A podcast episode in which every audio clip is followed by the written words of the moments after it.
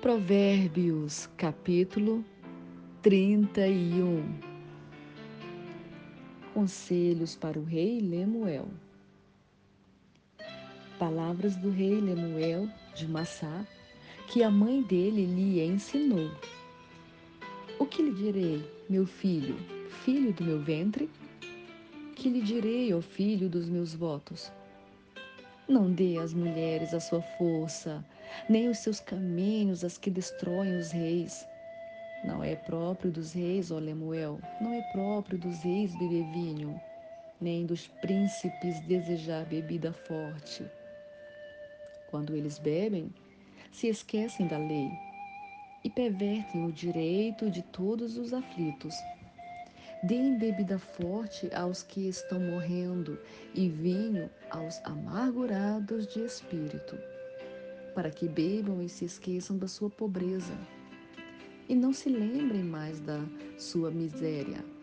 Abra a boca a favor do mundo, do mudo, pelo direito de todos os desamparados. Abra a boca, julgue retamente e faça justiça aos pobres e aos necessitados Louvor da mulher virtuosa. Mulher virtuosa, quem a achará? O seu valor muito excede o de finas joias. O coração do seu marido confia nela e não haverá falta de ganho. Ela lhe faz bem e não mal todos os dias de sua vida. Busca lã e linho e de bom grado trabalha com as mãos é como um navio mercante, de longe traz o seu pão. É ainda noite e ela já se levanta e dá mantimento à sua casa e tarefa às suas servas. Ela examina uma propriedade e adquire-a. Planta uma vinha com a renda do seu trabalho. Cinge os lombos com força e fortalece os seus braços. Ela percebe que o seu ganho é bom. A sua lâmpada não se apaga de noite.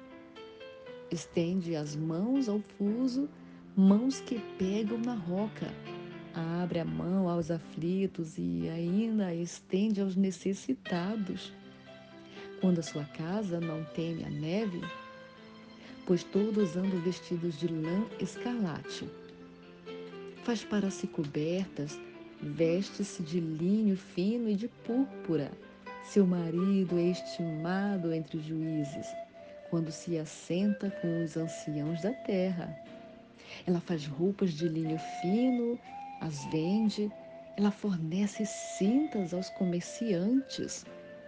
A força e a dignidade são os seus vestidos, e quanto ao dia de amanhã, não tem preocupações fala com sabedoria e a instrução da bondade está na sua língua. Cuida do bom andamento da sua casa e não come o pão da preguiça. Seus filhos se levantam e a chamam de bem-aventurada. Seu marido a louva, dizendo: Muitas mulheres são virtuosas no que fazem, mas você supera todas elas.